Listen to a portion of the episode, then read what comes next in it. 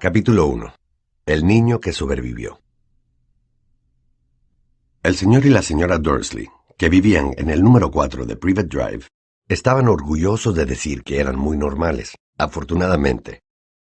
Eran las últimas personas que se esperaría encontrar relacionadas con algo extraño o misterioso, porque no estaban para tales tonterías. El señor Dursley era el director de una empresa llamada Grunings, que fabricaba taladros. Era un hombre corpulento y rollizo, casi sin cuello, aunque con un bigote inmenso. La señora Dursley era delgada, rubia y tenía un cuello casi el doble de largo de lo habitual, lo que le resultaba muy útil ya que pasaba la mayor parte del tiempo estirándolo por encima de las vallas de los jardines para espiar a sus vecinos. Los Dursley tenían un hijo pequeño llamado Dudley, y para ellos no había un niño mejor que él. Los Dursley tenían todo lo que querían, pero también guardaban un secreto, y su mayor temor era que lo descubriesen. No habrían soportado que se supiera lo de los Potter. La señora Potter era hermana de la señora Dursley, pero no se veían desde hace años. Tanto era así que la señora Dursley fingía que no tenía hermana, porque su hermana y su marido, un completo inútil, eran lo más opuesto a los Dursley que se pudiera imaginar. Los Dursley se estremecían al pensar qué dirían los vecinos si los Potter apareciesen por la acera. Sabían que los Potter también tenían un hijo pequeño, pero nunca lo habían visto. El niño era otra buena razón para mantener alejados a los Potter. No querían que Dudley se juntara con un niño como aquel. Cuando el señor y la señora Dursley se despertaron, el sombrío y gris martes en el que nuestra historia comienza, no había nada en aquel cielo nublado que sugiriera los acontecimientos extraños y misteriosos que poco después tendrían lugar en toda la región. El señor Dursley canturreaba mientras se ponía su corbata más sosa para ir al trabajo, y la señora Dursley parloteaba alegremente mientras instalaba al ruidoso Dudley en la trona. Ninguno vio el gran búho pardo que pasaba volando por la ventana. A las ocho y media, el señor Dursley cogió su maletín, besó a la señora Dursley en la mejilla y trató de despedirse de Dudley con un beso, aunque no pudo, ya que el niño tenía un berrinche y estaba arrojando los cereales contra las paredes. Diablito, dijo entre dientes el señor Dursley mientras salía de la casa. Se metió en su auto y se alejó del número cuatro. Al llegar a la esquina percibió el primer indicio de que sucedía algo raro. Un gato estaba mirando un mapa de la ciudad. Durante un segundo el señor Dursley no se dio cuenta de lo que había visto, pero luego volvió la cabeza para mirar otra vez. Sí, había un gato atigrado en la esquina de Private Drive pero no se veía ningún mapa. ¿En qué había estado pensando? Debía haber sido una ilusión óptica. El señor Dorsley parpadeó y contempló al gato. Este le devolvió la mirada. Mientras el señor Dorsley daba la vuelta a la esquina y subía por la calle, observó al gato por el espejo retrovisor.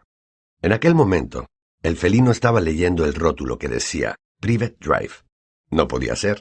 Los gatos no saben leer los rótulos ni los mapas. El señor Dursley negó con la cabeza y alejó al gato de sus pensamientos. Mientras iba a la ciudad en auto, no pensó más que en un gran pedido de taladros que esperaba conseguir aquel día. Pero en las afueras ocurrió algo que apartó los taladros de su mente. Mientras esperaba en el habitual embotellamiento matutino, no pudo dejar de advertir una gran cantidad de gente vestida de forma extraña, individuos con capa. El señor Dorsley no soportaba a la gente que llevaba ropa ridícula. Ah, los conjuntos que llevaban los jóvenes. Supuso que debía ser una moda nueva. Tamborileó con los dedos sobre el volante y su mirada se posó en unos extraños que estaban cerca de él. Cuchicheaban entre sí, muy excitados. El señor Dorsley enfureció al darse cuenta de que dos de los desconocidos no eran jóvenes, si hasta uno era incluso mayor que él, y vestía una capa verde esmeralda. ¡Qué valor! Pero entonces se le ocurrió que debía ser alguna tontería publicitaria. Era evidente que aquella gente hacía una colecta para algo, Sí, tenía que ser eso. El tráfico avanzó y unos minutos más tarde, el señor Dursley llegó al parqueadero de Grunings pensando nuevamente en los taladros. El señor Dursley siempre se sentaba de espaldas a la ventana en su oficina del noveno piso. Si no lo hubiera hecho así, aquella mañana le habría costado concentrarse en los taladros. No vio los búhos que volaban en pleno día, aunque en la calle sí que los veía, y los señalaban con la boca abierta, mientras las aves desfilaban una tras otra, la mayoría de aquellas personas no había visto un búho, ni siquiera de noche. Sin embargo, el señor Dursley tuvo una mañana completamente normal, sin búhos. Gritó a cinco personas, hizo llamadas telefónicas importantes y volvió a gritar. Estuvo de muy buen humor hasta la hora de la comida, cuando decidió estirar las piernas y dirigirse a la panadería que estaba en la acera de enfrente. Había olvidado a la gente con capa, hasta que pasó cerca de un grupo que estaba al lado de la panadería. Al pasar los miró enfadado. No sabía por qué, pero lo ponían nervioso. Aquel grupo también susurraba con agitación, y no llevaba ni una moneda. Cuando regresaba con una rosquilla gigante en una bolsa de papel, alcanzó a oír unas pocas palabras de su conversación. Los Potter. Eso es. Eso es lo que he oído. Sí, su hijo Harry. El señor Dursley se quedó petrificado. El temor lo invadió. Volvió la cabeza hacia los que murmuraban, como si quisiera decirles algo, pero se contuvo. Se apresuró a cruzar la calle y se echó a correr hasta su oficina. Dijo a gritos a su secretaria que no quería que lo molestaran. Cogió el teléfono y cuando casi había terminado de marcar los números de su casa, cambió de idea. Dejó el aparato y se peinó el bigote mientras pensaba. No, estaba comportándose como un estúpido. Potter no era un apellido tan especial.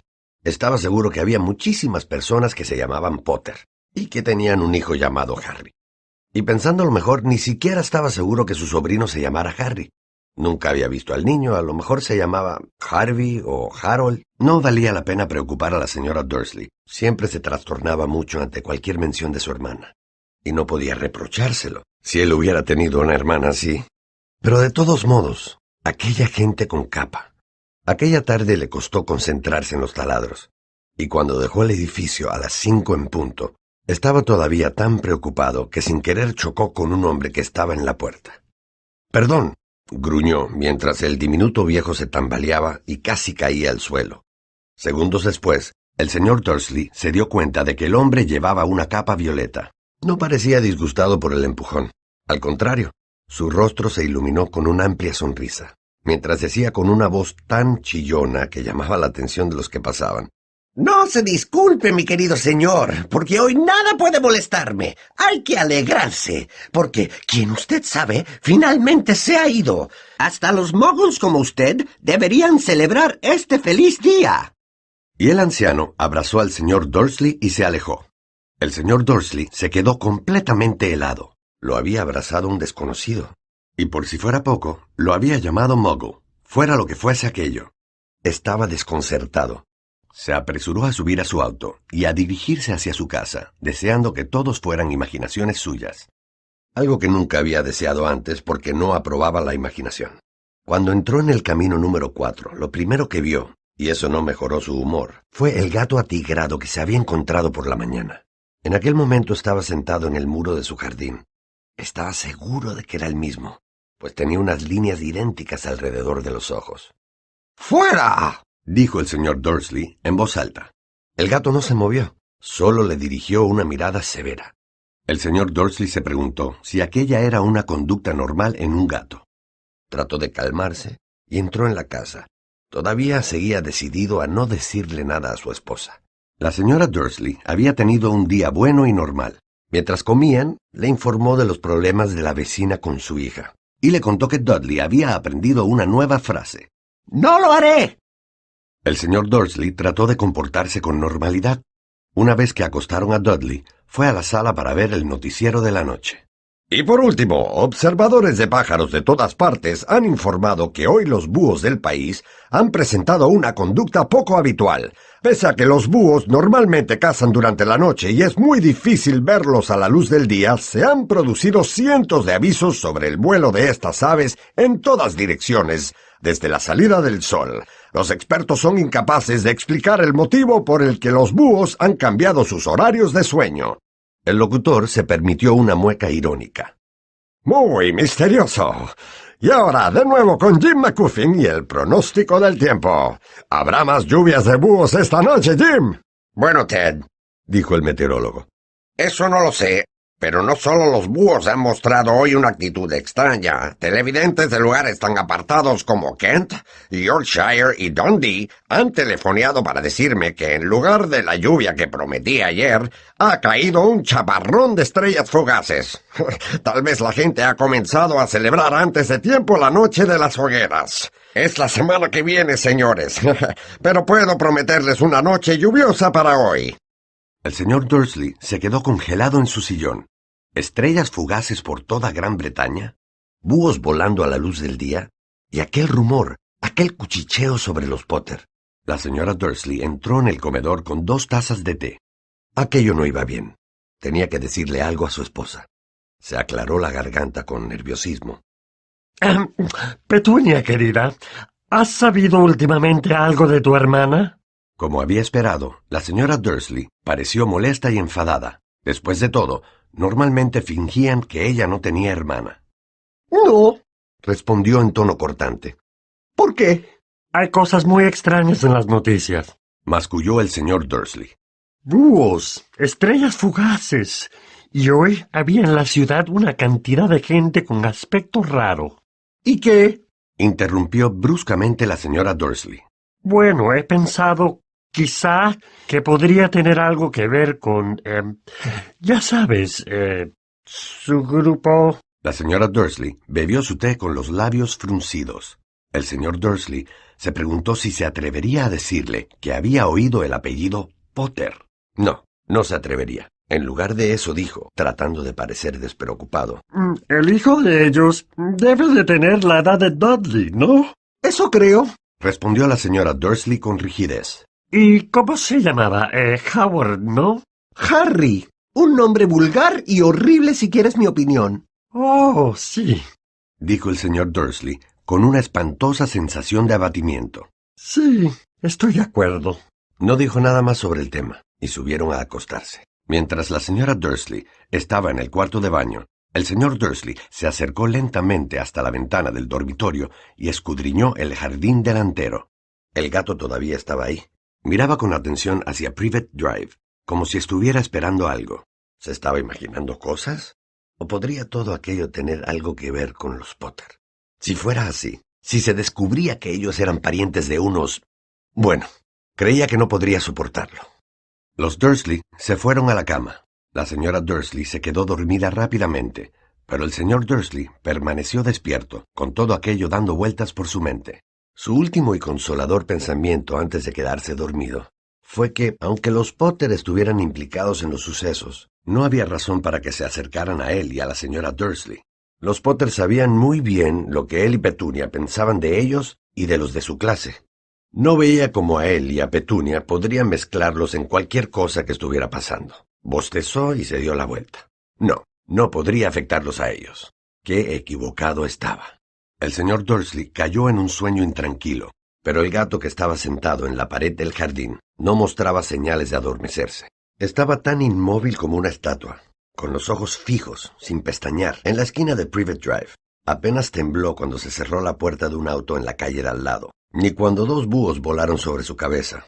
La verdad es que el gato no se movió hasta la medianoche. Un hombre apareció en la esquina que el gato había estado observando, y lo hizo tan súbita y silenciosamente que se podría pensar que había surgido de la tierra. La cola del gato se agitó y sus ojos se entrecerraron. En Private Drive nunca se había visto a un hombre así. Era alto, delgado, y muy anciano a juzgar por su pelo y barba plateados, tan largos que habría podido sujetarlos con el cinturón. Llevaba una túnica larga, una capa color púrpura que barría el suelo, y botas con tacón alto y hebillas. Sus ojos azules eran claros, brillantes, y centellaban detrás de unas gafas de cristales de media luna, y su nariz era muy larga y torcida, como si se la hubiera fracturado alguna vez. Su nombre era Albus Dumbledore. Albus Dumbledore no parecía darse cuenta de que había llegado a una calle en donde todo lo suyo, desde su nombre hasta sus botas, era mal recibido. Estaba muy ocupado revolviendo en su capa, buscando algo, pero pareció darse cuenta de que lo observaban, porque de pronto miró al gato. Todavía lo contemplaba con fijeza desde la otra punta de la calle. Por alguna razón, ver al gato pareció divertirlo. Rió entre dientes y murmuró. Debería haberlo sabido. Encontró en su bolsillo interior lo que estaba buscando. Parecía un encendedor de plata. Lo abrió, lo sostuvo alto en el aire y lo encendió. La luz más cercana de la calle se apagó con un leve estallido. Lo encendió otra vez y la siguiente farola quedó a oscuras. Doce veces hizo funcionar el apagador, hasta que las únicas luces que quedaron en toda la calle fueron dos puntitos lejanos, los ojos del gato que lo observaba. Si alguien hubiera mirado por la ventana en aquel momento, aunque fuera la señora Dursley, con sus ojos como cuentas, pequeños y brillantes, no habría podido ver lo que sucedía en la calle. Dumbledore volvió a guardar el apagador dentro de su capa y fue hacia el número cuatro de la calle, donde se sentó en el muro, cerca del gato. No lo miró, pero después de un momento le dirigió la palabra. Me alegro de verla aquí, profesora McGonagall. Se dio la vuelta para sonreír al gato, pero éste había desaparecido. En su lugar, le dirigía la sonrisa a una mujer de aspecto severo, que llevaba gafas de montura cuadrada, idénticas a las líneas que había alrededor de los ojos del gato. La mujer también llevaba una capa de color esmeralda. Su cabello negro estaba recogido en un moño. Parecía claramente disgustada. ¿Cómo has sabido que era yo? preguntó. Mi querida profesora, nunca he visto un gato tan tieso. Usted también estaría tieso si llevara todo el día sentado sobre un muro de ladrillo, respondió la profesora McGonagall. Todo el día, cuando podría haber estado de fiesta. Debo haber pasado por una docena de celebraciones y fiestas en mi camino hasta aquí. La profesora McGonagall resopló enfadada. Oh, sí, todos estaban de fiesta, de acuerdo, dijo con impaciencia. Yo creía que serían un poquito más prudentes, pero no. Hasta los muggles se han dado cuenta que algo sucede. Ha salido en las noticias. Torció la cabeza en dirección a la ventana de la oscura sala de los Dursley. Lo he oído. Bandadas de búhos, estrellas fugaces. Bueno, no son totalmente estúpidos. Tenían que darse cuenta de algo. ¿Estrellas fugaces cayendo en Kent? Seguro que ha sido Dedalus Diggle. Nunca ha tenido mucho sentido común. No puede reprochárselo, dijo Dumbledore con tono afable. Hemos tenido tan poco que celebrar durante once años. Ya lo sé, respondió irritada la profesora McGonagall. Pero esa no es una razón para perder la cabeza. La gente se ha vuelto completamente descuidada. Sale a la calle a plena luz del día, ni siquiera se pone la ropa de los muggles. Intercambia rumores. Lanzó una mirada cortante y de soslayo hacia Dumbledore como si esperara que éste le contestara algo. Pero como no lo hizo, continuó hablando. Sería extraordinario que el mismo día en que quien usted sabe parece haber desaparecido al fin, los muggles lo descubran todo sobre nosotros, porque realmente se ha ido. ¿No, Dumbledore? Es lo que parece, dijo Dumbledore. Tenemos mucho que agradecer. ¿Le gustaría tomar un caramelo de limón? ¿Un qué? Un caramelo de limón. Es una clase de dulce de los muggles que me gusta mucho.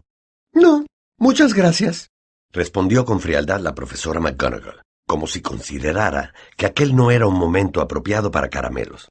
Como le decía, aunque quien usted sabe se haya ido. Mi querida profesora, estoy seguro de que una persona sensata como usted puede llamarlo por su nombre, ¿verdad? Toda esa tontería de quien usted sabe durante once años he intentado persuadir a la gente para que lo llamara por su verdadero nombre, Voldemort. La profesora McGonagall se echó hacia atrás con temor, pero Dumbledore, ocupado en desenvolver dos caramelos de limón, pareció no darse cuenta. Todo resultará muy confuso si seguimos diciendo quien usted sabe. Nunca he encontrado ningún motivo para temer pronunciar el nombre de Voldemort. Sé que usted no tiene ese problema, observó la profesora McGonagall entre la exasperación y la admiración. Pero usted es diferente. Todos saben que usted es el único al que quien usted... bueno, Voldemort temía. Me está halagando, dijo con calma Dumbledore. Voldemort tenía poderes que yo nunca tuve. Solo porque usted es demasiado bueno, eh, noble, para utilizarlos.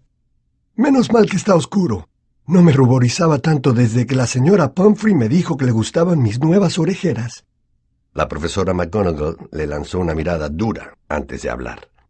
Los búhos no son nada comparados con los rumores que corren por ahí. ¿Sabe lo que todos dicen sobre la forma en que desapareció? ¿Sobre lo que finalmente lo detuvo? Parecía que la profesora McGonagall había llegado al punto que más deseosa estaba por discutir.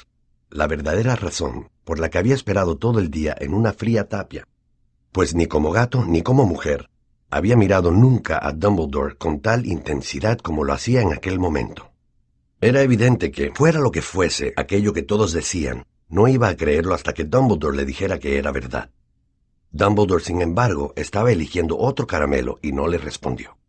Lo que están diciendo, insistió, es que la pasada noche Voldemort apareció en Godric's Hollow. Iba a buscar a los Potter. El rumor es que Lily y James Potter están están... Bueno, que están muertos. Dumbledore inclinó la cabeza. La profesora McGonagall se quedó boquiabierta. Lily y James. No puedo creerlo. No, no quiero creerlo. Oh, Albus. Dumbledore se acercó y le dio una palmada en la espalda. Lo sé, lo sé, dijo con tristeza. A la profesora McGonagall le temblaba la voz cuando continuó. E-, eso no es todo. Dicen que quiso matar al hijo de los Potter, a Harry. Pero no pudo, no, no pudo matar a ese niño. Nadie sabe por qué ni cómo, pero dicen que como no pudo matarlo, el poder de Voldemort se rompió. Y que esa es la razón por la que se ha ido. Dumbledore asintió con la cabeza apesadumbrado. ¿Es... es verdad? Tartamudeó la profesora McGonagall. Después de todo lo que hizo, de toda la gente que mató, ¿no pudo matar a un niño? Es asombroso, entre, todas las cosas que podrían detenerlo.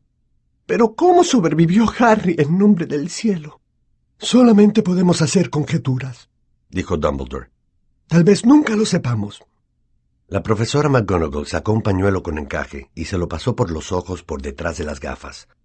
Dumbledore resopló mientras sacaba un reloj de oro del bolsillo y lo examinaba. Era un reloj muy raro. Tenía doce manecillas y ningún número. Pequeños planetas se movían por el perímetro del círculo. Pero para Dumbledore debía tener sentido, porque lo guardó y dijo. Hagrid se retrasa. Imagino que fue él quien dijo que yo estaría aquí, ¿no? Sí, dijo la profesora McGonagall. Y yo me imagino que usted no va a decirme por qué. Entre tantos lugares tenía que venir precisamente aquí. He venido a entregar a Harry a su tía y su tío. Son la única familia que le queda ahora. Quiere decir, no puede referirse a la gente que vive aquí. gritó la profesora, poniéndose de pie de un salto y señalando el número cuatro. Dumbledore, no puede. He estado observándolos todo el día. No podría encontrar a gente más distinta de nosotros. Y ese hijo que tienen, lo he visto dando patadas a su madre mientras subían por la escalera, pidiendo caramelos a gritos. Harry Potter no puede vivir ahí. Es el mejor lugar para él, dijo Dumbledore con firmeza. Sus tíos podrán explicárselo todo cuando sea mayor. Les he escrito una carta. Una carta, repitió la profesora McGonagall volviendo a sentarse. Dumbledore, ¿de verdad cree que puede explicarlo todo en una carta? Esa gente jamás comprenderá a Harry. Será famoso, una leyenda. No me sorprendería que el día de hoy fuera conocido en el futuro como el Día de Harry Potter. Escribirán libros sobre Harry. Todos los niños del mundo conocerán su nombre. Exactamente, dijo Dumbledore con mirada muy seria por encima de sus gafas. Sería suficiente para marear a cualquier niño. Famoso antes de saber hablar y andar. Famoso por algo que ni siquiera recuerda. ¿No se da cuenta de que será mucho mejor que crezca lejos de todo hasta que esté preparado para asimilarlo? La profesora McGonagall abrió la boca, cambió de idea, tragó y luego dijo Sí, sí tiene razón, por supuesto. Pero ¿cómo va a llegar el niño hasta aquí, Dumbledore? De pronto observó la capa del profesor como si pensara que podía tener escondido a Harry. Hagrid lo traerá, ¿Le parece sensato confiar a Hagrid algo tan importante como eso? A Hagrid le confiaría mi vida, dijo Dumbledore. No estoy diciendo que no es una buena persona, dijo a regañadientes la profesora McGonagall. Pero no me dirá que no es descuidado. Tiene la costumbre de... ¿Qué ha sido eso? Un ruido sordo rompió el silencio que los rodeaba. Fue haciéndose más fuerte mientras miraban a ambos lados de la calle buscando alguna luz. Aumentó hasta ser un rugido mientras los dos miraban hacia el cielo, y entonces una pesada moto cayó del aire y aterrizó en la calzada frente a ellos. La moto era inmensa, pero en comparación con el hombre que la conducía parecía un juguete. Era dos veces más alto que un hombre normal, y al menos cinco veces más ancho. Se podía decir que simplemente era demasiado grande para que lo aceptaran. Y además tan desaliñado. Cabello negro, largo y revuelto y una barba que le cubría casi toda la cara. Sus manos tenían el mismo tamaño que las tapas del bote de la basura, y sus pies, calzados con botas de cuero, parecían crías de delfín. En sus enormes brazos musculosos sostenía un bulto envuelto en mantas. Hagrid, dijo Dumbledore aliviado. Por fin. ¿Y dónde has conseguido esa moto? Me la han prestado, profesor Dumbledore, contestó el gigante bajando con cuidado del vehículo mientras hablaba. El joven Sirius Black me la ha prestado. Lo he traído, señor. ¿No ha habido problemas por allí? No, señor. La casa estaba casi destruida, pero lo he sacado antes de que los muggles comenzaran a aparecer. Se ha quedado dormido mientras volábamos sobre Bristol. Dumbledore y la profesora McGonagall se inclinaron sobre las mantas. Entre ellas se veía un niño pequeño, profundamente dormido. Bajo una mata de pelo negro azabache sobre la frente pudieron ver una cicatriz con una forma curiosa, como un relámpago. ¿Ha sido allí? susurró la profesora McGonagall. Sí, respondió Dumbledore. Tendrá esa cicatriz para siempre. ¿No puede hacer nada, Dumbledore? Aunque pudiera, no lo haría. Las cicatrices pueden ser útiles. Yo tengo una en la rodilla izquierda, que es un diagrama perfecto del metro de Londres. Bueno, déjalo aquí, Hagrid. Es mejor que terminemos con esto. Dumbledore se dio la vuelta hacia la casa de los Dursley. ¿Puedo... puedo despedirme de él, señor? preguntó Hagrid. Inclinó la gran cabeza desgreñada sobre Harry y le dio un beso, raspándolo con la barba.